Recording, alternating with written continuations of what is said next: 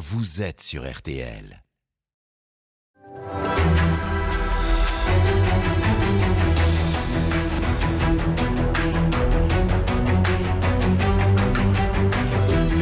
Jury RTL Le Figaro LCI. Invité aujourd'hui, Marine Le Pen. Le débat est dirigé par Benjamin Sportouche. Bonjour à tous et bienvenue dans le grand studio de RTL. Bonjour Marine Le Pen. Bonjour. Merci d'être avec nous aujourd'hui. À mes côtés pour vous interroger, Amélie Carwer de TF1 LCI. Bonjour Amélie. Bonjour. Bonjour. Jim Jarassé pour le Figaro. Bonjour, Jim. Et Marie-Pierre Latte pour RTL.fr. Bonjour, Marie-Pierre. Cette émission est bien sûr en direct jusqu'à 13h. Vous pouvez envoyer vos questions, interagir avec l'invité. Hashtag le grand jury. Alors Marine Le Pen, vous étiez, donc, vous étiez donc finaliste de la présidentielle pour la seconde fois, mais ça semble déjà un lointain souvenir car à deux semaines du premier tour des législatives, Jean-Luc Mélenchon vous a volé la vedette en unissant la gauche et en faisant campagne pour devenir Premier ministre. Alors est-ce dû à un coup de blues post-présidentiel ou est-ce le début de votre retrait de la vie politique? Nous en parlerons bien sûr. Vous vous préparez donc, ça vous fait sourire, je le signale à nos auditeurs, vous vous préparez donc à être dans l'opposition. Quel type d'opposition d'ailleurs Constructive ou plutôt une guérilla parlementaire permanente? De cela aussi, vous nous direz de ce qu'il en est euh, tout à l'heure dans la deuxième partie de l'émission. Mais nous commençons donc bien sûr par l'actualité. Elle est importante, elle est fructueuse et malheureusement aussi elle est synonyme de débordement. Ce fut le cas au match d'hier soir de la Ligue des Champions. Jim Jarassé vous pose la première question. Oui, Marine Le Pen, vous avez forcément vu euh, ces images qui font le tour des réseaux sociaux et des télévisions, des scènes de violence, des intrusions hier euh, lors de la finale de la Ligue des Champions aux abords euh, du Stade de France. Quelle a été votre première réaction, Marine Le Pen, lorsque vous avez pris connaissance de ces images? Bah, D'abord, un sentiment d'humiliation. Parce que nous sommes regardés par le monde entier et l'intégralité, je crois, des capitales qui ont vu cela euh, ont constaté que la France n'était plus dans la capacité d'organiser euh, de, de, grandes manifestations sans que celles-ci euh, dégénèrent, en partie par une désorganisation dont il faudra que les organisateurs s'expliquent, et puis en partie par une délinquance traditionnelle, classique maintenant, qui a fait qu'à chaque événement, eh bien, celui-ci se transforme en émeute, se transforme en, en tentative de, de pillage. si vous voulez, ça, c'était ma première réaction. Ma deuxième, c'est la confirmation qu'en réalité, notre État s'effondre sous nos pieds. Voilà, c'est ça. La réalité, c'est cela. C'est qu'on ne sait plus organiser de grandes manifestations, alors même qu'il y a hmm. euh, euh, évidemment euh, les Jeux Olympiques dans 18 mois, ce qui est extrêmement inquiétant. notre éducation. Du pays qui est abîmée. Mais bien sûr, notre éducation nationale, qui était la meilleure du monde, s'effondre sur elle-même. Notre système hospitalier, qui était un des meilleurs du monde, s'effondre sur lui-même. notre sécurité s'effondre sur elle-même. L'État s'effondre. Et on a repris les mêmes qui ont démontré leur incompétence depuis cinq ans à des postes qui sont des postes extrêmement importants pour l'avenir. Euh, je pense euh, bien entendu euh, dans le domaine de la sécurité au ministère de l'Intérieur et au ministère de la Justice Alors qui ont été à nouveau confiés à M. Darmanin et, à M. Dupont-Moretti. Gérald Darmanin, le ministre de l'Intérieur, donc, qui incrimine lui les supporters anglais qui ont été qui étaient munis de, de faux billets pour hier soir. Oui, mais les mensonges de M. Darmanin doivent d'ailleurs pousser, je le pense, euh, a demandé le déclenchement d'une enquête parlementaire pour savoir comment ça s'est passé, car incontestablement, il y a des gens qui étaient munis euh, de euh, faux billets, mais la réalité des images que chacun a pu voir sur les réseaux sociaux, c'est que ce sont les traditionnels voyous de banlieue qui ont créé un phénomène en réalité de panique en cherchant à entrer sans billet, s'en réjouissant d'ailleurs par des petites vidéos sur les réseaux dans, le, dans le stade. Donc que, que le ministre de l'Intérieur soit ainsi dans le déni euh, est très inquiétant parce qu'on peut, être, on peut être incompétent mais savoir ce qui se passe. Mais si on, conteste même euh, le constat, si vous voulez, ça pose un énorme problème. Vous avez dit mensonge, mentir. Vous l'avez accusé de mentir. Oui, oui, c'est des mensonges. Oui, quand on ne dit pas la vérité, ça s'appelle un mensonge. Enfin, pour l'instant, hein. ça va peut-être encore changer parce que maintenant on change les, on change les mots. Hein. Mais pourquoi, mais, pourquoi mentirait-il en disant que les que les euh, supporters anglais ont des Non, mais j'ai pas dit ça. Je vous les ai dit que oui, il y avait des supporters qui qui été munis de phobies qui mhm. partie ont d'ailleurs été probablement aussi peut-être des victimes hein, euh, quand euh, ils achètent des faux billets. Et, encore une fois, les organisateurs devront s'en expliquer. Mais il y a eu quasiment des émeutes qui ont été, qui se sont déclenchées. Et encore une fois, d'après les dires des reporters étrangers, c'est quand même malheureux qu'on soit obligé d'ailleurs d'aller regarder ce que disent les reporters étrangers pour savoir exactement ce qui s'est passé. ce sont des bandes de voyous que l'on connaît bien de ce département qui est un département aujourd'hui euh, hors contrôle, voilà, disons-le. Et moi, je crains beaucoup, encore une fois. Un département oui, bien sûr, c'est un département hors contrôle en matière de sécurité. Et, euh, aux grandes dames, d'ailleurs, de ceux euh, qui y vivent et qui sont des honnêtes gens et qui subissent. On va dire que vous stigmatisez un département. Bah, si vous laissez me terminer ma phrase, vous verrez bien que je ne stigmatise pas, parce que j'ai dit aux grandes dames des habitants qui y vivent, qui sont des honnêtes gens et qui subissent eux aussi les conséquences euh, de cette euh, ultra-délinquance. Euh, voilà, mais encore une fois, je pense qu'il faut essayer de faire un, un, constat un peu global de la situation. Je veux dire, dans tous les secteurs, on a le sentiment que l'État ne contrôle plus rien. Voilà, dans tous les secteurs. Et moi, je veux que les Français s'en rendent compte tous les Français, y compris ceux qui aujourd'hui pensent qu'ils sont préservés de cela, euh, soit parce qu'ils habitent dans des endroits euh, qui sont un peu excentrés, soit parce qu'ils ont les moyens financiers euh, qui leur permettent d'échapper à cet effondrement. Cet effondrement, il rattrapera tout le monde. Donc c'est maintenant qu'il faut agir, c'est maintenant qu'il faut reprendre la main. Et ça tombe bien, il y a des élections législatives qui vont permettre de faire le choix du retour de l'ordre dans notre pays, parce que, encore une fois, c'est la première des libertés. On va en parler, mais une toute dernière question, Marie-Pierre Haddad, sur cette actualité footballistique. Sur un point précis qui s'est passé hier, il y a une vidéo qui a beaucoup circulé sur les réseaux sociaux. On voit une charge de policiers et des policiers qui donnent des coups de matraque à des gens qui sont installés en terrasse en train de regarder le match. Est-ce que vous estimez que là, c'est la responsabilité du préfet Didier Lallemand? Mais euh, le préfet Didier Lallemand est un homme brutal dans ses méthodes. Nous le savons depuis des années, puisque nous avons vu la manière dont il a euh, géré euh, les Gilets jaunes.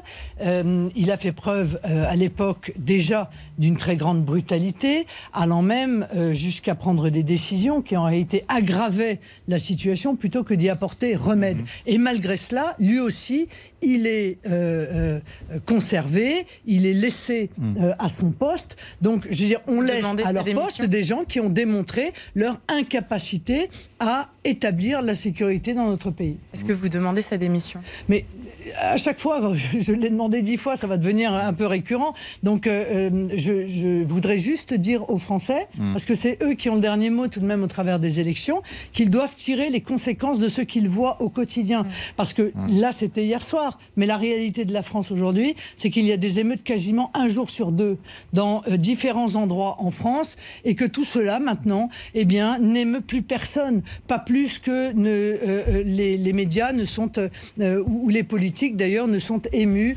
des assassinats, de la sauvagerie, de Alban Gervaise, médecin militaire, égorgé devant l'école de ses enfants au cri de Allah Akbar, que euh, le fils euh, du, chef étoilé euh, Yannick Aleno assassiné par quelqu'un qui avait volé un scooter. on a le sentiment, si vous voulez, qu'un octogénaire défenestré avec manifestement une suspicion de d'actes antisémites comme l'avait été Sarah Halimi, on a le sentiment que plus personne n'est ému par rien. Eh bien moi, pardon, mais je garde ma capacité d'indignation face à tout cela et je souhaiterais que les Français gardent leur capacité d'indignation parce que cette cette, forme d'endormissement face à l'insupportable, face à l'indicible, face à l'inadmissible, ben je suis désolé, mais euh, c'est le début, c'est le début de, l'abandon la plupart des Français, de Marine Le Pen. Pardon vous décrivez un pays en chaos, c'est ça Oui, mais les Français le voient. Il faut qu'ils le voient. Il ne faut pas qu'ils s'y habituent. Vous savez, c'est l'histoire de la grenouille. Si vous voulez, la grenouille, si vous la jetez euh, dans euh, une casserole d'eau bouillante, elle a un réflexe et elle ressort immédiatement de la casserole. Si vous la mettez dans l'eau froide et que vous allumez le feu et que progressivement, eh bien, la température monte, eh bien, en réalité, elle finit cuite. Eh bien, moi, je ne veux pas que le peuple français finisse cuit. Donc, je leur dis, surtout, ne vous habituez pas à cette gradation de la violence, de l'ensauvagement, de la brutalité dans notre pays. Il n'y a aucune raison de l'accepter? Ça ne se passe pas comme ça dans les pays à côté de nous. Je suis désolée de le dire, de le rappeler. Donc il faut hmm. agir. Et agir, c'est voter des lois qui permettent évidemment d'apporter une réaction à cette situation. Sur le match, vous demandez officiellement une enquête parlementaire. Oui, je crois qu'il faut une enquête parlementaire pour savoir comment se sont déroulées exactement les choses. Pourquoi est-ce hmm. qu'il y a eu euh, euh, euh, ces phénomènes? Comment ils se sont déroulés? Qui en est responsable?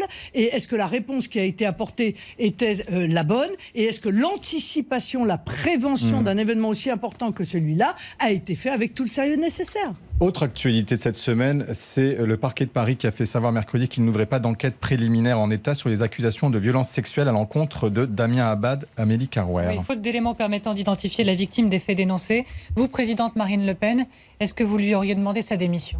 Non mais moi présidente, pardon, mais je l'aurais pas nommé. Bon, donc euh, déjà c'est un peu différent. Euh, je l'aurais pas nommé, non pas tant d'ailleurs sur les accusations qui ont été proférées contre lui euh, euh de, de viol, car il y a une présomption d'innocence, mais parce que autour de ces accusations qui ont été proférées contre lui et, et, sur lesquelles je suis dans l'incapacité de vous dire si elles sont avérées ou non avérées, il n'en demeure pas moins que depuis l'ensemble quasiment des responsables LR se sont mis à parler et exprimer qu'il avait de manière récurrente un comportement euh, qui est un comportement inapproprié à l'égard des femmes.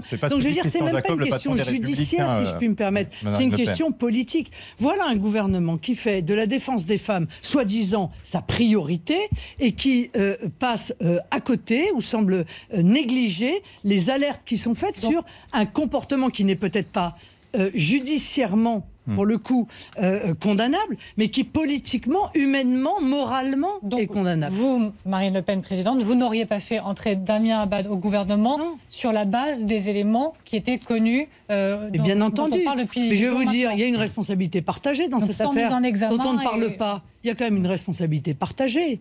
C'est aussi celle euh, de la direction de LR car je suis navré euh, de révéler que quand même euh, l'élection de M. Abad à la tête euh, de la présidence du groupe LR a été faite à la demande expresse de M. Jacob. Voilà. Moi, j'en ai eu les témoignages directs de députés LR à qui j'ai dit mais comment est-ce que vous euh, euh, pouvez euh, élire Damien Abad à la tête du groupe et qui m'ont répondu bah oui mais on s'est fait tordre le bras.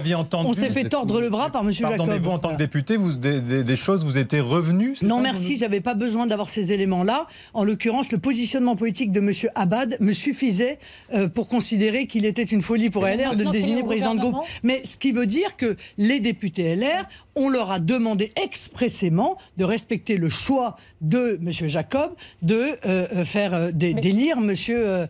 Abad à la tête du groupe Quelle conclusion devraient en tirer les Républicains aujourd'hui, maintenant que vous avez dit ça? Non, mais il n'y a, pas de, a pas de conclusion. Il n'est plus à LR, donc il n'y a plus de discussion maintenant. Dernière question sur ce point. Ça pose quand même une question de fond. À quel point faut-il fouiller dans le passé de personnalités ministrables avant de les nommer? Est-ce qu'il faut par exemple systématiquement vérifier en amont euh, leur passif en matière euh, de potentielle agression euh, à caractère sexuel ah, Ça me paraît être encore une fois la moindre des choses, mais il n'y a pas besoin de fouiller beaucoup, semble-t-il, si on écoute les députés mmh. LR qui nous expliquent qu'il était de notoriété publique qu'il avait à l'égard des femmes un comportement, des propos qui étaient inappropriés. Voilà, je crois que même un de ses, un de ses collègues députés LR a expliqué comment il, il avait, lui avait demandé des explications sur ces sujets. Mais maintenant qu'il est au gouvernement, il ne doit pas partir mais ça, c'est la responsabilité du, de, Borne et du président euh, Emmanuel Macron. Ils ont décidé euh, de le maintenir. Ils ont décidé de le maintenir, mais qui parle plus de défense des femmes, quoi. C'est tout. Euh, on en vient aussi à, une actualité qui concerne la vie quotidienne des Français directement. Beaucoup plus, je crois. Le ministère de l'Intérieur qui réfléchit à ne plus supprimer de points sur le permis de conduire, Marine Le Pen, pour les déplacements de, vitesse qui seront inférieurs à 5 km heure. Seule l'amende resterait euh, maintenue. Est-ce que vous, vous aviez dit, fut un temps, que vous vouliez que ce soit le cas pour les excès de moins de 20 km heure? Restez-vous sur cette position-là? Oui, je reste sur cette position. Euh, mais je ne crois pas que ce soit la préoccupation principale des Français. Hein. Je vous l'ai dit à ce stade de l'émission. Ça fait 15 minutes que nous évoquons des sujets, euh, pour le premier très important, pour les autres qui relèvent plus du fonctionnement des, des, des mouvements. il y a un sujet fondamental qui est celui du pouvoir d'achat. On va y venir, on va y venir Marie Le Pen, mais tout de ça c'est celui, ça, c'est celui qui angoisse les Français au quotidien. Et, nous maintenant, il est sûr, maintenant il est sûr que moi j'ai plaidé pour que les mm. excès de vitesse que j'appelle les petits excès de vitesse de moins de 20 km à heure euh, ne fassent plus l'objet de retrait de points sur les permis parce qu'en réalité ceux qui euh, euh, sont obligés de beaucoup conduire et notamment pour leur travail hein, eh bien se retrouvent bien souvent petit mm. point par petit point retirés dans une situation de, de se voir privés de leur permis de conduire et on a vu une inflation euh, de fait des gens qui conduisaient sans permis, ce qui est euh, une très mauvaise, évidemment, conséquence de cela. Marie-Pierre Haddad, sur la sécurité. Oui, on voit sur les réseaux sociaux que cette question, elle déclenche une question beaucoup plus générale sur euh, l'utilité du permis à points. Est-ce que vous pensez qu'il faut supprimer le permis à points Éric Zemmour, lorsqu'il était candidat à la présidentielle, lui, en tout cas, l'avait demandé. Oui, je, l'avais réclamé par le passé, mais je pense qu'en réalité, après avoir analysé et rencontré les, les, associations dans ce domaine et et moi, je pense que euh, la mesure consistant à supprimer les points, enfin à supprimer la suppression des points pour mm. euh, les petits excès de vitesse, euh, correspondre à quelque chose de positif. Maintenant, il faut conserver évidemment la, la, sévérité à l'égard de graves excès de vitesse ou même d'autres comportements qui peuvent avoir des conséquences sur la vie humaine. Mais vous, député, très concrètement, est-ce que si le ministère de l'Intérieur soumet au Parlement cette suppression de points, vous le voterez? Mais bien sûr, euh, mais on fera d'abord un amendement pour euh, élargir à, 20 km/h plutôt que 5 km/h. Voilà. Alors, autre actualité toujours, et celle-là aussi, elle est de préoccupation quotidienne des Français, pour, pour nous tous d'ailleurs, c'est euh, la crise de l'hôpital. Nous dit-on la crise des urgences, puisque 120 services d'urgence sont fermés ou en fonctionnement dégradé. Il manquerait 60 000 infirmiers et 1500 médecins urgentistes. Amélie Carwer. Faut-il faire venir des médecins étrangers? C'est quand même étonnant, quoi la première réponse à chaque fois qu'il y a un problème, c'est aller chercher des médecins étrangers. Bon. Euh, Parce qu'ils sont présents à l'hôpital et on va y revenir. Oui, d'accord. Enfin, il y a 15 000 soignants qui ont été suspendus parce qu'ils refusaient de se faire vacciner, qui auraient pu se faire tester chaque jour pour aller travailler dans de bonnes conditions. Et la première réponse que l'on offre, c'est des médecins étrangers. D'abord, permettez-moi de rappeler que la situation de l'hôpital est dramatique depuis longtemps, que euh, euh, cet euh, effondrement de l'hôpital a été masqué par la crise du Covid. Et masqué par la crise du Covid. Pourquoi? Parce que les soignants ont fait preuve d'une abnégation telle pendant cette crise qu'en réalité, ils ont quasiment cacher la situation de l'hôpital. Donc il y a beaucoup à faire pour l'hôpital. Et c'est un grand plan pour l'hôpital qu'il faut mettre en œuvre. Moi, j'ai proposé pendant la campagne présidentielle 20 milliards pour l'hôpital, 10 milliards pour les revalorisations, notamment euh, salariales, et 10 milliards d'investissement. Eh bien, l'urgence. Parce que vous dites 15 000 réintégrations sur 600 000 soignants aujourd'hui. On sait que ça serait une goutte d'eau. C'est pas. Il y, a, autre chose qui est la carence en médecins. Euh, quand on vous, il y a aujourd'hui 20 des effectifs dans l'hôpital public qui sont pourvus par des médecins étrangers qui le permettent de, fonctionner. Est-ce que, mais monsieur la situation de l'hôpital, de, les faire venir la situation de non mais la situation, d'abord la situation du manque de médecins et de la responsabilité de ceux qui nous ont gouvernés. Voilà, depuis 30 ans. Parce que ça fait 30 ans que nous disons qu'il faut arrêter avec ce numerus clausus, qui est une folie et qui fait qu'on n'a pas assez de médecins. Et qui va être aboli, qui a été aboli. Qu'on ne, produit, qu'on ne forme pas assez de médecins français et que du coup, on va chercher euh, des médecins étrangers, que bien souvent d'ailleurs, on mm. paye moins bien que les médecins français et dont on prive d'ailleurs euh, les pays en question. Je vous signale tout de même qu'il y a un appel, une alarme qui mm. a été lancé par l'Algérie euh, il y a peu en expliquant qu'il faisait face à une fuite de leurs médecins qui viennent travailler en France et qui ont des conséquences évidemment, enfin qui a des conséquences cette fuite sur la qualité des soins en Algérie. Donc on pille un certain nombre de pays dont on effondre nous-mêmes mm. le système de santé pour pouvoir faire face à l'effondrement d'une autre. Bon, ça n'est pas ma méthode. Ça, c'est la première des choses. Mais deuxièmement, les médecins ne travaillent plus à l'hôpital parce qu'ils vont travailler ailleurs. Voilà, parce qu'ils vont dans le privé. C'est oui, bien alors, sûr. Alors justement, mais bien, une question là-dessus. Mais bien sûr, mais laissez-moi terminer pour que mm. les gens comprennent. Ils vont, ils fuient l'hôpital parce que l'hôpital est aujourd'hui euh, dans une situation qui est une situation catastrophique. Et quand vous êtes un médecin et que vous n'avez pas de soignants et que vous n'avez plus euh, d'infirmières à votre disposition, quand vous voyez que euh, l'hôpital ne fonctionne plus, eh bien, vous n'avez pas envie de venir y travailler. Donc la première des choses, c'est embaucher euh, des euh, infirmières, c'est évidemment réintégrer les soignants qui ont été exclus sans salaire, en leur rendant d'ailleurs le salaire euh, dont ils ont été privés. Les, les, mois de salaire. Et, pardon, et c'est changer le fonctionnement de l'hôpital. On va y venir, mais justement, une proposition Marine Le Pen qui a été mise en avant cette semaine par Jean-Luc Mélenchon. Il propose de réquisitionner euh, le service, euh, le secteur privé de la santé pour euh, eh bien, aider l'hôpital public. Qu'est-ce que vous en pensez? Mais Jean-Luc Mélenchon, quand il est face à un problème, soit il bloque, soit il réquisitionne. On voit quand même que bon, il y a un petit côté URSS là-dedans. Hein. C'est, à chaque fois, c'est les mêmes méthodes. C'est on bloque les prix et on réquisitionne les, les, les, gens. Mais pendant la crise du Covid, moi j'avais été la première pour le coup, parce qu'on était en situation de crise, à dire il y a un problème. Car je savais pertinemment, pour en avoir eu des témoignages, que des cliniques privées qui étaient l'arme au pied et qui attendaient qu'on fasse appel à elles, eh bien, n'ont pas été sollicitées pendant la crise du Covid. Pourquoi? Parce que les ARS par idéologie, on continue à mener, pour beaucoup d'entre elles, hein, car elles sont euh, euh, évidemment euh, à l'image de ceux qui les dirigent, la guerre entre le public et le privé. Donc bien sûr, il faut travailler sur une meilleure coordination entre le public et le privé, mais il faut surtout changer l'administration de l'hôpital. Il faut arrêter de mettre des administratifs à la tête des hôpitaux. et moi, j'ai proposé une, que les directions soient bicéphales, c'est-à-dire qu'il y ait un administratif, mais qu'il y ait un médecin également qui détermine la politique de santé. Parce que sinon, en réalité, c'est uniquement des considérations qui sont des considérations financières euh, qui sont à l'œuvre à l'hôpital, avec les conséquences que l'on connaît sur la qualité des soins qui sont accordés aux patients. La ministre de la Santé n'est pas médecin. Est-ce que ça, pour vous, c'est problématique ou pas? Puisque vous dites qu'il faut que ce soit une direction en l'occurrence, elle ne l'est pas. Bah, s'il y a une cohérence, euh, il y a eu des euh, ministres de la Santé qui étaient médecins. Ils ont été tellement catastrophiques que, après tout, ça ne doit, ça doit pas être un gage ni de compétences, ni de résultats. Marie-Pierre Haddad, toujours sur ce thème très concrètement par rapport aux réseaux sociaux des soignants de l'hôpital Saint-Louis à Paris ont posé en une de Paris Match avec leur fiche de paye et ça a permis aux internautes de mettre un visage justement sur cette crise à l'hôpital et notamment le visage de Sylvie, 59 ans, qui est infirmière de nuit à l'APHP depuis 28 ans et elle gagne 2600 euros net pour vous, c'est quoi un salaire correct, par exemple, pour Sylvie? Un salaire correct, euh, je veux dire, euh, les salaires des infirmières étaient 20%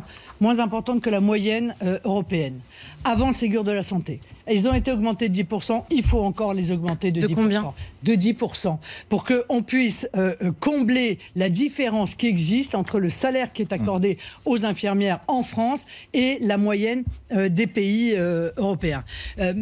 voilà, ça, ça, me paraît être la moindre des choses. Mais il y a autre chose aussi.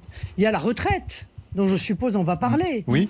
Euh, et, vous voyez bien que malgré qu'elles aient euh, un, système qui était un système un peu particulier, la perspective de devoir travailler plus longtemps pour des infirmières, euh, dont en rappelant que c'est un métier extrêmement physique. Je veux dire, l'infirmière, c'est pas seulement celle qui entre le matin dans la, chambre du patient pour demander si la nuit s'est bien passée. Euh, elles ont euh, des manipulations de patients à faire. C'est extrêmement physique. Elles sont bien souvent extrêmement fatiguées à la fin de euh, leur carrière. Et donc, envisager une augmentation des années de travail, ça n'est une fois de plus pas raisonnable. Qui dit salaire, dit pouvoir d'achat. on y vient, le pouvoir d'achat qui a été décrété urgence nationale par Emmanuel Macron en Conseil des ministres Pardon, vous avez dit Il serait temps.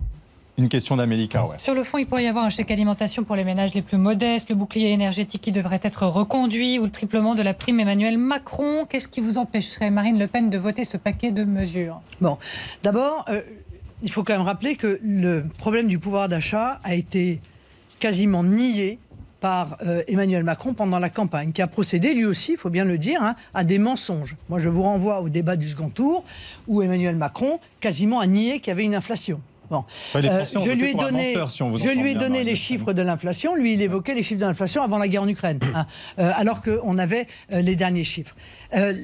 L'augmentation des prix pour les Français les met dans une situation qui est terriblement difficile. Hein. On a une augmentation des prix de 6% au mois de mai et ça touche évidemment les produits essentiels. Donc augmentation des prix de l'alimentation, augmentation des prix euh, de euh, d'hygiène, et je ne parle pas bien entendu de l'augmentation euh, du gaz, électricité. Inflation moindre que dans les autres pays européens, ça vous le, reconnaissez bah, bah, Parce qu'on a parce qu'on a contribué avec un bouclier tarifaire. Bon, donc vous bouclier tarifaire que l'on paye par la dette, hein, je vous rappelle oui, quand mais dont vous reconnaissez l'utilité pour les Français non, mais Le bouclier tarifaire je vais, je vais, je vais vous en parler. quand même 45% d'augmentation sur le gaz. Hein. Euh, euh, en, l'espace de, d'un an. 40% sur le gazole.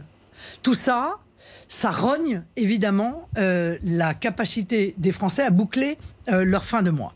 Alors, sur les, les propositions qui sont faites par le gouvernement, elles sont mauvaises je l'ai dit, je le redis. Euh, je pense que l'échec, la multiplication des chèques euh, n'est pas la bonne solution. La bonne solution, c'est sur l'énergie la baisse de la TVA de 20 à 5,5% de manière hmm. pérenne et pas un chèque comme ça de temps en temps, dont il faut dire qu'ils ont été d'ailleurs particulièrement mal ciblés, hein, puisque des gens qui n'en avaient pas besoin euh, ont reçu les chèques, des gens qui en avaient besoin ne l'ont pas reçu. Alors le bouclier tarifaire, d'accord pour le maintenir, mais si derrière, il n'y a pas une réforme du marché européen de l'électricité qui permet d'avoir une baisse des prix pérennes, comme l'ont réclamé et obtenu d'ailleurs le Portugal et l'Espagne. Moi, pendant la campagne présidentielle, quand je réclamais ça, on me disait c'est impossible, c'est contraire aux règles de l'Union européenne. Ils ont négocié avec l'Union européenne. Eh bien voilà, et ils ont obtenu ce qu'ils euh, euh, ce qu'ils souhaitaient. sortir de l'Union européenne. Et conséquence, mais j'ai jamais parlé de sortir de l'Union européenne. Je sais tout, je vous avais euh, quelques années de retard. je, précise, je le précise. Ah et ils ont, et ils ont permis hmm. de baisser de 30 le prix de l'énergie euh, pour les ménages et les entreprises. En tout cas, c'est ce que déclare le gouvernement espagnol. Une question sur les produits de première nécessité, Jim Jarrassé. D'abord, j'avais une question mm. sur vos mesures. Vous nous expliquez euh, justement que les chèques sont mal ciblés, mais, vos mesures euh, sont des mesures qui profitent à tous les mm. Français, quel que soit leur niveau de revenu. Est-ce qu'il ne faut pas justement eh bien cibler les Français qui en ont le plus besoin? Non, je ne le crois pas, parce que la réalité, c'est que la baisse de la TVA, ça va profiter particulièrement en réalité aux classes modestes, mais ça, ça profitera aussi aux classes moyennes, qui sont systématiquement oublié des politiques, comme si euh, euh, les classes moyennes étaient toujours considérées euh, comme trop riches pour être pauvres. Ça n'est pas vrai. Les classes moyennes aussi, elles subissent de plein fouet l'augmentation de l'inflation sur les prix de l'alimentation, sur les prix sur le, des produits d'hygiène, sur l'énergie. Donc moi, je crois plus à une mesure qui est pérenne, qui sera pour toujours, mmh. qui est la baisse de la TVA de 20 à 5,5, que quelques chèques. Alors là, on nous parle d'un chèque de 30 à 60 euros qui serait distribué qu'aux salariés au SMIC. C'est ce que vous avez dit Emmanuel Macron dans le débat d'ailleurs. vous et moi, nous n'en avons pas besoin. Oui, bah alors dans ces cas-là, il fallait pas envoyer un chèque aux députés européens, hein, parce que j'en ai au moins deux chez moi qui, l'ont reçu, je vous signale. Heureusement, ils ne l'ont pas encaissé, bien entendu, vous imaginez bien. Mais j'ai deux députés du Rassemblement national, députés européens, qui ont reçu euh, le chèque inflation. Donc voilà, bon. Donc euh, stop. Jusque-là, euh, en, termes d'amateurisme, pour le coup, là, je pense qu'ils ont vraiment touché, tout le, monde. touché le, le, gros lot, le gouvernement. Mmh. Mais encore une fois, il faut savoir que les produits de première nécessité sont des produits qui euh, euh, sont une part plus importante du budget des familles modestes et des classes moyennes, évidemment, que euh, des gens qui ont des moyens. Donc c'est eux qui bénéficieront le plus. De la même manière qu'ils bénéficieront le plus de la proposition que j'ai faite de TVA à 0% sur un panier de 100 produits de première nécessité d'hygiène et de alimentaire et qui permettrait de donner un peu d'oxygène. Est-ce que vous savez que les ventes de gel douche et que les ventes de couches culottes ont baissé quasiment de 30 ça veut dire que les Français sont en train de rogner sur des, euh, comment dire, des produits d'hygiène qui sont des produits de première nécessité. Marine Le Pen, est-ce que, vous voterez, contre du coup ces mesures proposées par le gouvernement C'est-à-dire, quand bien même vous les trouvez insuffisantes ou, ou mal ciblées, est-ce que vous vous y opposeriez, même si ça pouvait apporter Non, mais je ne m'opposerai à rien de ce qui peut améliorer la situation des Français qui sont, euh, encore une fois, confrontés à une baisse massive de leur pouvoir d'achat qui va s'aggraver. Et je vous le dis, je l'ai dit pendant le débat du second tour, je le redis aujourd'hui, l'inflation va s'aggraver car on ne prend pas de réformes structurelles pour y mettre fin. Et euh, par conséquent, euh, il faut à tout prix les soulager. Mais je me battrai par des amendements pour que les mesures qui soient prises soient des mesures plus pérennes, plus intelligentes, plus efficaces. On parlera notamment donc justement de cette opposition, quel type d'opposition vous voulez. On se retrouve dans quelques minutes pour la suite de ce grand jury de Marine Le Pen. À tout de suite.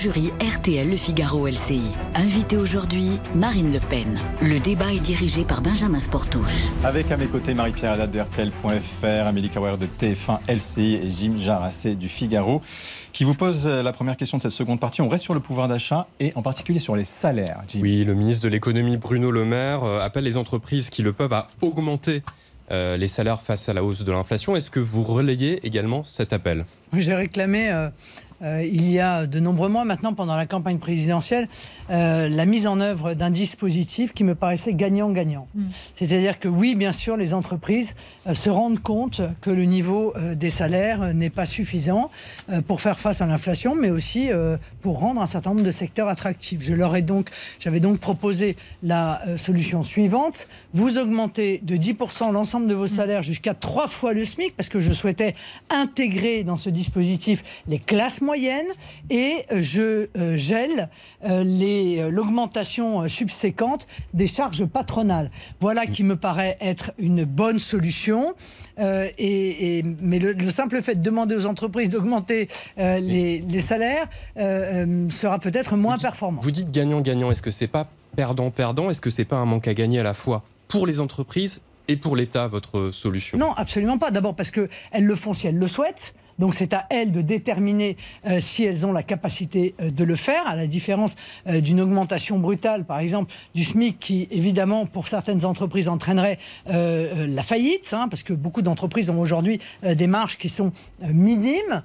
mais c'est un manque à gagner pour l'État, mais ça n'est qu'un manque à gagner, ça n'est pas une perte financière. C'est un manque à gagner, certes, pour l'État, mais c'est un énorme bénéfice, évidemment, pour ceux qui profitent d'une augmentation de 10% de salaire. Et et, qui euh, qu'on retrouverait d'ailleurs en partie par l'intermédiaire euh, de la TVA euh, à la suite de la consommation qui en serait faite. Donc moi, je pense que ces mesures-là sont les bonnes mesures à mettre en œuvre pour pouvoir répondre effectivement aux difficultés des Français, mais pas seulement, pardon.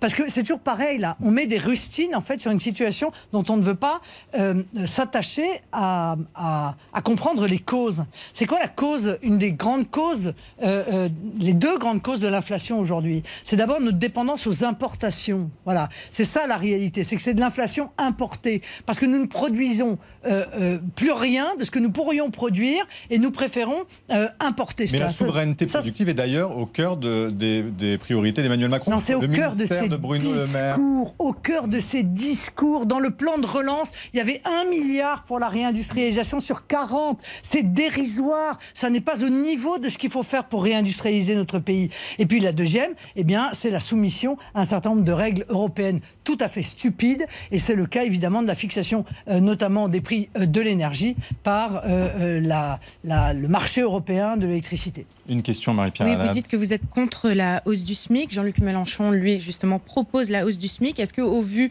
de cette inflation qui augmente, il ne faut pas une mesure d'urgence et donc augmenter le SMIC La mesure d'urgence, c'est de baisser les dépenses contraintes. C'est ça la mesure d'urgence. Parce que le problème. Mais en quoi c'est contradictoire avec une augmentation du SMIC? Pardon, je ne comprends pas. Non, mais c'est pas contradictoire. C'est un choix qui est à faire. Soit on augmente euh, le SMIC et on risque de mettre un certain nombre d'entreprises en difficulté, soit on baisse les dépenses des Français. C'est-à-dire qu'on fait le panier euh, euh, avec une TVA à 0% pour les produits, les 100 produits de première nécessité. on fait baisser le prix de l'énergie de 20 à 5, de la TVA de 20 à 5,5. Mmh. C'est un moyen de permettre, avec les salaires actuels, de retrouver du pouvoir d'achat. Mais il y a aussi la mesure que je propose d'augmentation augmentation de 10% euh, des salaires. Et là, ça n'est pas que le SMIC. C'est ça aussi l'intérêt de ma mesure. Hmm. C'est que la mesure, vous comprenez, de Jean-Luc Mélenchon, c'est une mesure qui ne touche euh, que le SMIC. Alors c'est utile, mais on sait très bien que ces mesures sont des trappes à bas salaire en réalité. ça fait augmenter les autres salaires aussi. Non, ça n'est pas vrai. Non, ça n'est absolument pas vrai. Ça ne fait pas mécaniquement augmenter les autres salaires. Ça fait ce qu'on appelle une trappe à bas salaire. Alors que la proposition qui est la mienne permet d'augmenter de 10% jusqu'à trois fois Marine le Le Pen, vous citiez tout à l'heure le débat d'entre-deux tours. Emmanuel Macron, à cette occasion, sur cette mesure-là, l'augmentation des 10%, avait répondu Vous n'allez pas faire les salaires, Madame Le Pen. Ce n'est pas à vous de faire les salaires. Non mais d'accord, mais alors c'est pas à eux plus qu'à moi. Sauf que moi, encore une fois, je propose quelque chose qui peut aider les entreprises. Moi, j'ai rencontré beaucoup de, de, de chefs de TPE, PME, qui me disent, mais nous, on augmenterait bien les salaires. Mais ce sont les charges que nous sommes obligés de payer en plus de l'augmentation du salaire qui nous freine parce que nous n'avons pas la capacité d'y faire face. Et c'est grâce à ces témoignages que j'ai conçu euh, cette mesure qui me paraît être la meilleure aujourd'hui pour répondre encore une fois euh, au problème de euh, l'inflation que nous subissons qui n'est né, qui n'en est, je le répète, hein, qu'à ses débuts comment vous savez ça, Marine Le Pen, que ce n'est qu'en ses débuts de l'inflation? Enfin, c'est pas ce que dit euh, Bruno Le Maire ou d'autres économistes. Mais, mais Bruno Le Maire ne dit pas la vérité. Mais en fait, Monsieur Sportouche, je sais que vous avez une fascination pour les membres du gouvernement. Ah non, je vous pose des questions. De pas avoir la même. Je vous pose juste des questions. Monsieur Bruno Le Maire, il mm. disait au mois de janvier dernier, l'économie française tourne à plein régime. Il mentait, car déjà nous avions des problèmes de pénurie de matières premières. Il y avait des secteurs entiers qui ne pouvaient pas faire face aux commandes parce que ils étaient en situation de pénurie de matières premières, parce qu'ils étaient face à des inflations de matières premières euh, euh, qui euh, rendaient évidemment leur carnet de commandes très compliqué. Donc déjà à l'époque, ils mentaient. moi, j'ai vu un certain nombre d'études qui ont été faites et qui indiquent que l'inflation va probablement être de 10% d'ici septembre. Eh bien, je crains hélas, parce qu'on ne fait rien pour limiter justement cette problématique, je crains hélas que ce soit vrai. Voilà. Et je vous rappelle également qu'on nous avait expliqué que le pétrole était en train de descendre et le pétrole est remonté. Donc je ne crois plus un mot de ce que dit le gouvernement. Mais les Français ne vous ont pas cru non plus à la dernière présidentielle puisqu'ils n'ont pas voté pour vos propositions, Marine Le Pen. Euh, si, ils m'ont quand même cru à 42% quand même. Oui, mais pas bah, majoritairement. Mais c'est le principe. Oui, enfin vous me direz, entre les deux tours, ils ont été tellement confrontés à un mur de mensonges de la part, pas seulement, il faut bien le dire, euh, d'Emmanuel Macron et de ses ministres, mais de l'ensemble euh, de, des médias qui ont changé de ton brutalement entre les deux tours. Vous avez remarqué, avant le premier tour, les mesures que je proposais euh, étaient cohérentes et raisonnables. Et brutalement, entre les deux tours, elles devenaient absolument incohérentes et, inapplicables. Bon, je crois que ça n'a échappé à personne. Mais est-ce que vous, vous avez fait aussi votre remise en question, votre droit d'inventaire mm. sur les raisons pour lesquelles ça n'a pas fonctionné? Vous visez les médias ou euh, le, gouvernement ou les mensonges, mais vous Madame, nous le, nous le ferons. Nous l'avons toujours fait. Nous l'avons fait en 2017. Nous euh, sommes capables à la différence d'autres, d'autocritique, de, mesurer ce qui a bien fonctionné et ce qui n'a pas fonctionné. Nous le ferons après la séquence électorale. Car la séquence électorale, pardon de vous le dire, n'est pas terminée. Ne froncez pas les sourcils. La séquence qui consiste à remplacer les institutions, c'est la présidentielle et les législatives. Est-ce qu'on ne fait pas un inventaire après non, le pour mieux s'engager dans les législatives Non, monsieur Sportouche. On, on, fait un, un inventaire, si on peut permettre d'utiliser ce nom. Enfin, on mesure ce qui a fonctionné, ce qui a manqué et euh, quelles sont éventuellement les carences d'une très belle campagne, hmm. euh, puisque tout le monde a admis que nous avions fait une très belle campagne présidentielle. Nous, mais nous sommes tous perfectibles. Oui, mais si vous aviez un regret, vous aussi d'ailleurs. Euh, eh bien, nous le ferons après la séquence après mais si vous aviez un regret, quel serait-il Mais pour l'instant, écoutez, j'ai assez peu de regrets mm. parce qu'à chaque fois que le gouvernement bouge, bouge le petit doigt, c'est plutôt dans le sens de ce que j'ai proposé pendant la présidentielle, plutôt que dans le sens euh, bah, d'autres. vous, ah, vous l'avez vu avec faisait fausse route. Avec le, le D'accord, mais ils ont pris conscience du problème du problème du, du pouvoir d'achat. Ça a été mm. tardif. Hmm. Moi, je m'attendais, je vais vous dire une chose, moi, je m'attendais, vu l'urgence de la situation, je m'attendais à être invité comme député immédiatement après les élections présidentielles pour pouvoir discuter d'une grande loi sur le pouvoir d'achat, immédiatement après la présidentielle. C'est ce que vous demandez? C'est ce que vous demandez à Elisabeth Borne, qu'elle reçoive tous les partis Non, euh, non ah. Comme député, pour voter une ah, loi en urgence, ah, eh bien, on nous explique qu'il ne se passera rien jusqu'après les législatives. Donc, rendez-vous compte qu'on aura perdu deux mois deux mois où les Français, eux, continuent à mettre de l'essence hors de prix dans leur voiture, continuent à avoir des caddies qui diminuent parce qu'ils n'ont plus les moyens de les payer. Marine Le Pen, il y a une période de réserve liée à la campagne des législatives et puis l'Assemblée ne siège pas. Est-ce que c'était réaliste oui, de faire non, voter non, mais l'Assemblée siège si on l'invite à siéger. Hein. Pardon, excusez-moi, l'Assemblée siège si on l'invite à siéger. Est-ce que c'est réaliste de voter une loi pendant la campagne des législatives? Oui, bien sûr que c'était réaliste. Quand il y a une urgence comme celle du pouvoir d'achat pour les Français, bien entendu qu'après les élections présidentielle, il y aurait parfaitement pu y avoir. Moi, en tout cas, je l'aurais fait. Mais Marine si j'avais été élue, je dit que le gouvernement profitait de cette, euh, période de réserve pour faire sa, non, campagne. Je, non, je n'aurais pas dit cela. Je n'aurais pas dit cela parce mm. qu'il a continué. Pardon, mais quand il envoie des chèques que les gens reçoivent le samedi avant le second tour de l'élection présidentielle. Bon, on aurait pu aussi lui reprocher, me semble-t-il. Il a faussé l'élection. Et on ne l'a pas fait. Mais non, ça n'est pas ce que je dis. Je vous dis qu'on ne l'a pas fait. Mm. Et pourtant, on aurait très bien pu considérer qu'il s'agissait là aussi d'une euh, manière euh, de s'attirer les bonnes grâces euh, des Français. C'est peut-être le cas, mais en l'occurrence, l'urgence de la situation du pouvoir d'achat eh bien, nécessitait que les Français puissent recevoir les moyens d'y faire face. sur ce point. On en vient aux pétroliers, puisque certains te demandent s'il ne faut pas une taxation exceptionnelle, vous notamment, je crois, Amélie Carwer. Oui, vous êtes prononcé pour une taxation exceptionnelle des pétroliers, Marine Le Pen. Alors, euh, tout simplement pour commencer, qui euh, Qu'on comprenne bien qui précisément vous visez mais pas seulement, euh, Madame Carver, pas seulement. Pas seulement. je, vous savez, j'ai rencontré Victor Orban avant-hier. et nous avons évoqué évidemment la guerre en Ukraine, mais nous avons évoqué également les mesures qu'il vient de mettre en œuvre.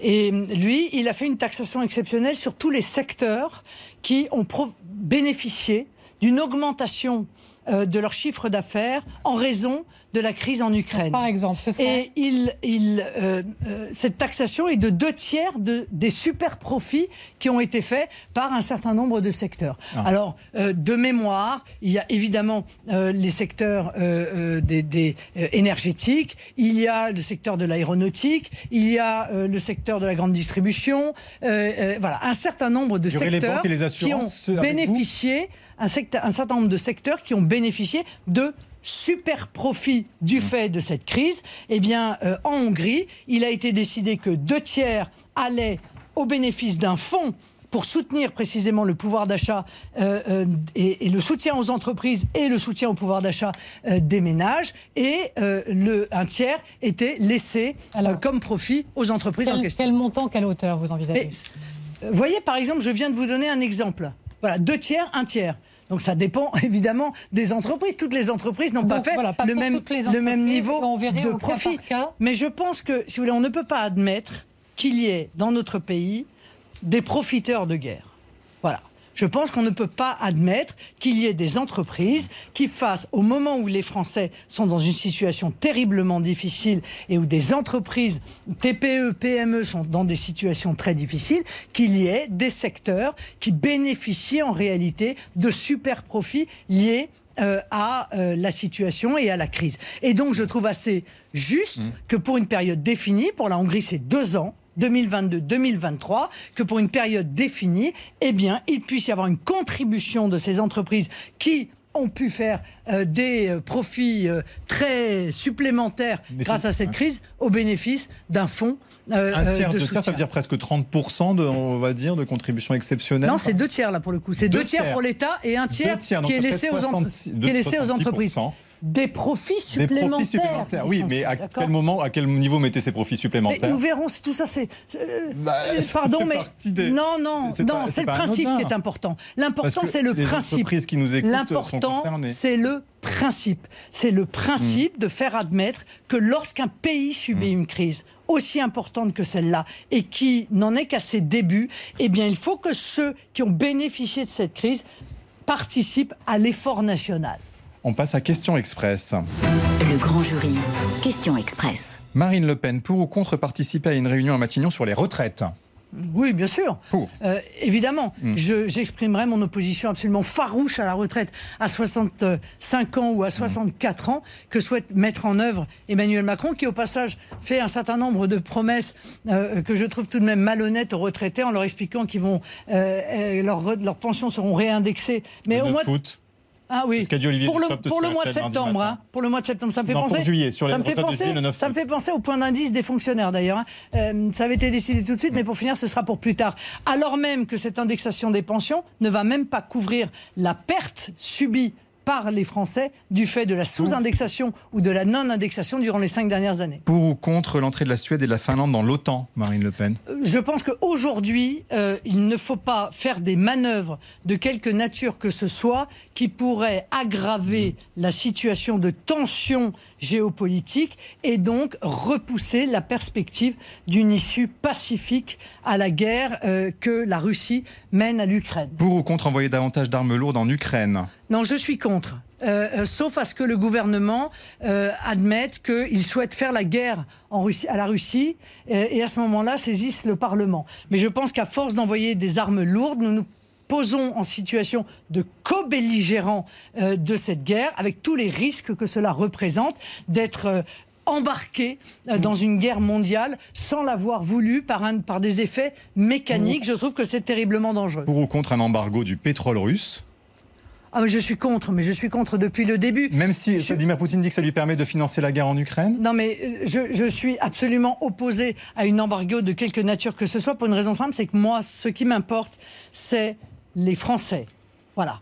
Or, je l'ai dit et bah, je le redis. Les Ukrainiens aussi. Toute sanction non, d'abord les Français, Monsieur Sportouche. J'ai beaucoup d'affection et de compassion pour les Ukrainiens, mais moi, mon centre d'intérêt prioritaire et principal, pardon, hein, mais ce sont les Français. sont en train de mourir et donc, ah oui, et vous, vous d'accord, bien sûr, monsieur. Mais il y a des familles entières aujourd'hui qui sont en train de renoncer à se chauffer comme ils l'ont fait cet hiver, qui renoncent à s'alimenter correctement, qui renoncent à se laver. Euh, euh, parce que euh, ou à acheter des couches culottes pour leurs enfants parce qu'ils n'y arrivent plus. Donc je le dis très clairement. Et, et, votre petit regard du camp du bien ne me fera pas changer d'avis. Je considère que pour le coup, je, suis dans le camp de, de, du bien des Français. Non, non, mais je vous le dis, toute sanction qui a pour conséquence d'aggraver la situation des hmm. Français beaucoup plus d'ailleurs, et vous l'avez dit dans votre question, qu'elle n'aggrave la situation de la Russie, m'apparaît aller dans le mauvais sens. Et donc je m'y opposerai, parce que, encore une fois, les... quand j'entends le gouverneur de la Banque de France mm. expliquer que pour défendre nos valeurs, il va falloir que les Français se serrent la ceinture, je trouve ce comportement inadmissible. vous êtes d'accord avec Emmanuel Macron quand il continue à discuter avec Vladimir Poutine Bien sûr qu'il a raison de continuer à discuter avec mm. Vladimir Poutine. Il n'y a que par... Mais d'ailleurs, excusez-moi, mais M. Zelensky l'a dit lui-même il a dit l'issue ne peut être que diplomatique. Hmm. Ça me paraît très clair. Donc, pour qu'il y ait une diplomatie, il faut qu'il y ait des hmm. pourparlers. Pour qu'il y ait des pourparlers, il faut se parler. Euh, pour ou contre la réélection de Donald Trump en 2024 aux États-Unis? Ah, bah, Alors excusez-moi, mais moi, je ne suis pas américaine, donc je ne fais pas d'ingérence, à la différence de certains qui s'ingèrent toujours dans les élections des autres. Je souhaite qu'on ne s'ingère pas dans les miennes, si c'est possible. justement, et, par contre, vous, candidate à la présidentielle en 2027 Eh bien, nous verrons. Eh bien, nous verrons. On a le temps. C'est pas non, Marie. Mais je l'ai dit, a priori, a priori, je ne serai pas candidate, sauf circonstances exceptionnelles. Donc nous analyserons, nous analyserons cela euh, euh, d'ici quelques années.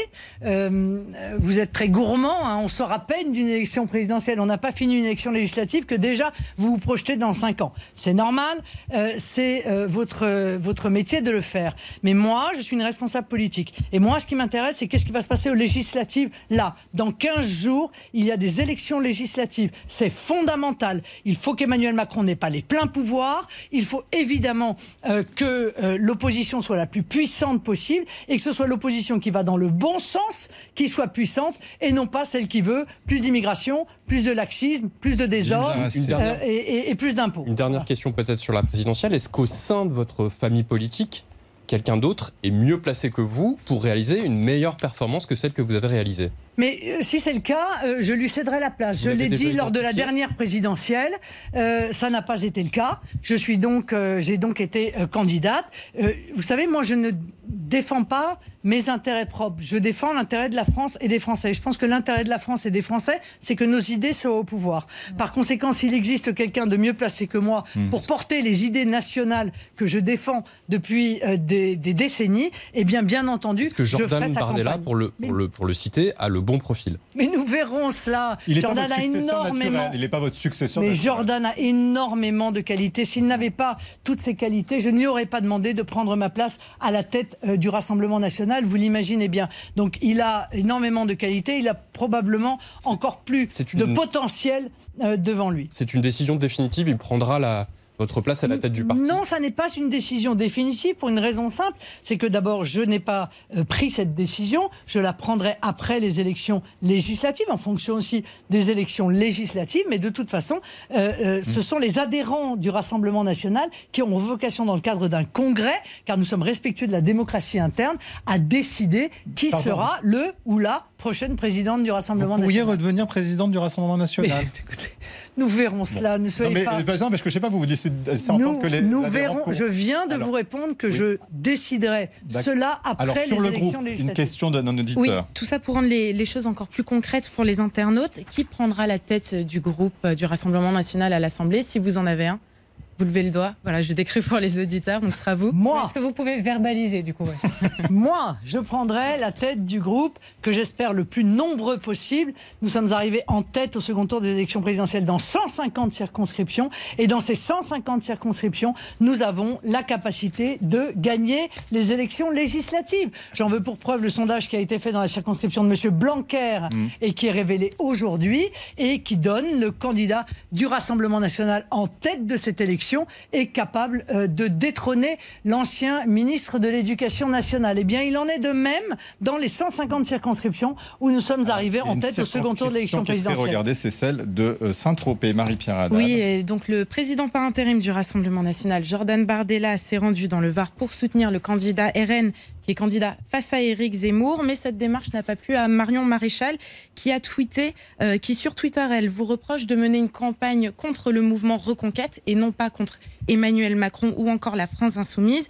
Et elle a écrit Nous n'avons décidément pas les mêmes priorités. Qu'est-ce que vous lui répondez? Bah, C'est étonnant de sa part parce que, en l'occurrence, il est apparu à chacun que la priorité de Reconquête, c'était de faire campagne contre le Rassemblement national. Vous lui et que pendant la, campagne présidentielle, euh, la seule contre laquelle il faisait campagne et contre lequel, laquelle Éric Zemmour a fait campagne, c'est Marine Le Pen. Ça lui a d'ailleurs été euh, reproché euh, par beaucoup. Donc je rappelle quand même la situation. La, cette circonscription n'est pas la terre d'Éric Zemmour.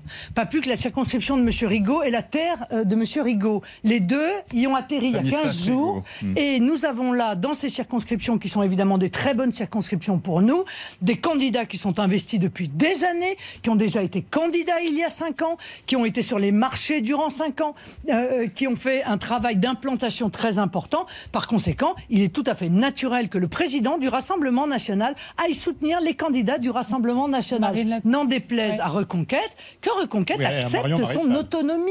Mais qu'ils acceptent leur autonomie. Enfin, c'est eux lui viendra dans votre groupe Non, mais pardon, c'est eux qui ont décidé de se présenter, alors qu'il y avait un candidat du camp national en ma personne aux élections présidentielles. Ils ont pris le risque de nous faire rater notre, le, second tour de l'élection présidentielle. C'est quand même une grosse responsabilité qu'ils ont prise. Ainsi, bon, euh, c'est eux qui viennent euh, se parachuter dans des circonscriptions qui sont évidemment les meilleures pour les idées euh, nationales parce que nous les avons travaillées depuis des années et aujourd'hui ils nous reprochent de faire campagne pour nos candidats. Il faut devenir un peu sérieux. Puis je vais vous dire, quand on appelle son parti Reconquête, il faut arrêter d'être tout le temps en train de se plaindre. Voilà, faut arrêter. Eh ben, le message est passé, on vient de vous répondre à Américain. bien que ces derniers jours, ces dernières semaines, vous êtes taxé de laisser passer filer cette élection et laissant d'ailleurs du coup la place de premier opposant potentiellement à Jean-Luc Mélenchon. Oui, mais vous, m'avez fait le même reproche il y a cinq ans. Euh, le problème, c'est ce qui se passe sur le terrain. Je pense que vous ne le voyez pas. Nous, nous sommes sur le terrain. Moi, je suis sur le terrain tous les jours. Je vais dans ma circonscription, celle euh, de mes amis de ma région, mais aussi soutenir des candidats partout en France. À la présidentielle, vous avez commis la même erreur.